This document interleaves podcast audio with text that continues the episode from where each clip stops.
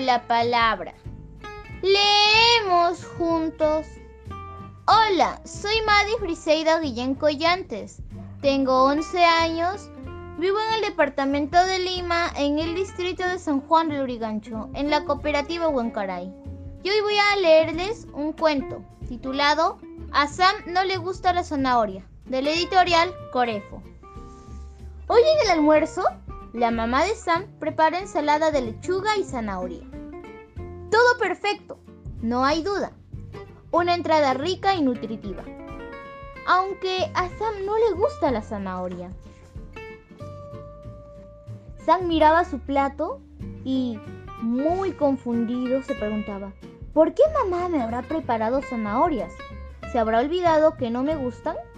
Mejor le voy a preguntar. Sam sabe que esto no es motivo para renegar y que la mejor solución es conversar.